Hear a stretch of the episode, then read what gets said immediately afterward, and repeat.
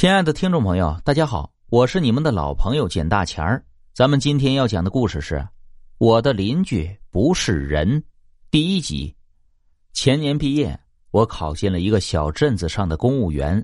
我独自一人来到镇上报道，这才发现这镇子虽小，但是经过几年的公共设施翻新和棚户区拆迁改造，这个小地方显得非常现代化。初到小镇。第一个月的工资还没拿到手，我一直想找一处便宜的房子。就在我双腿都快跑软了的时候，突然看见一处某小区广告栏中有一个出租信息，年租金只要两千元，连采暖费都算上了。这个价格一下吸引了我。我仔细一看，出租的楼房位于这个小镇一处叫做苗圃小区的地方。我打听了一下，本地人告诉我。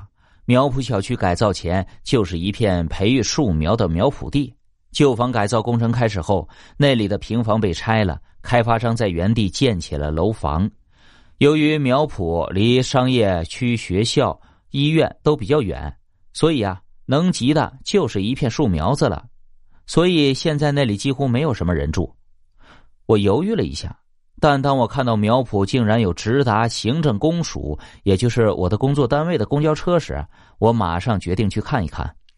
我联系了房主，到指定地点一看，真是让人惊喜啊！这苗圃小区全部是崭新的楼房，小区规划的十分精致。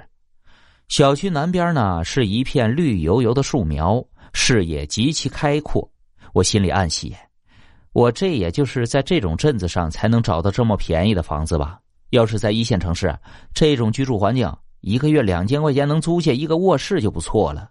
房东非常好说话，他的房子位于四楼，一走进单元楼道，顿时发现整个楼道特别的干净，尤其是各家的大门非常的干净，连一张小广告都没有。这一点让我有点不可思议了，真没想到这里居住的人素质竟然这么高。到了四层，打开房门一看，更是满意。南北朝向的房子，空气流动非常好。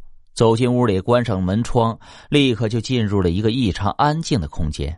再加上南边正好面对苗圃，风景真是不错呀！我二话没说就跟房东签订了租房协议，当场就缴了两千块钱的房租。但我不知道为什么，缴完房租后，房东突然问了我一句：“嗯，你家老人什么时候搬过来呀？”我家老人，我我好像没有说过我家有老人要过来跟我一块住啊！我刚要跟房东解释这房子是我自己住，这个时候我手机突然响了。房东一看我接听电话，马上掏出钥匙给我，然后告辞离开。周六上午，我趁着休息从单位宿舍里面搬了出来，打了辆车，告诉司机我要去苗圃小区。司机开始很热情的跟我聊天当听说我要搬到苗圃小区的时候，突然就不说话了，一直在用那种看神经病的一样的眼神看着我。我讨厌这种瞧不起人的眼神，心里很是窝火。但转念一想吧，这小地方的人爱攀比，这司机看我从公司的宿舍里搬出来，一定认为我是个收入稳定的高级公务员。可没想到，我却租住了一年两千块钱的房子，顿时生了比较之心。我何必跟他计较呢？活在别人的眼里才是可悲的。如果我在意别人的眼光，我就不会不顾亲戚朋友的反对，放弃去一线城市工作的机会了，跑到这么一个小地方来求安稳了。我一下车，司机就跟见了鬼似的，一个大转弯就绝尘而去。过路的老人，还有这里的清洁工以及小区门卫，看见我拖着行李走进来，眼神都有些怪异，也是不停的盯着我打量着。我心里暗叹无奈呀。真的不知道自己什么时候变得这么令人瞩目了。好不容易把行李搬到四楼，简单收拾了一下，就把自己摔在了大床上，感觉真是舒服。可是当我再一次抬头看窗外的苗圃，我突然发现了一个问题：这苗圃里种的全都是松树苗，风一吹过，感觉有点阴气森森的。我从小就听父亲说过。院子里不能种松树、槐树等阴属性的树，容易招惹阴魂。想到这儿，我竟不自觉的打了个寒战。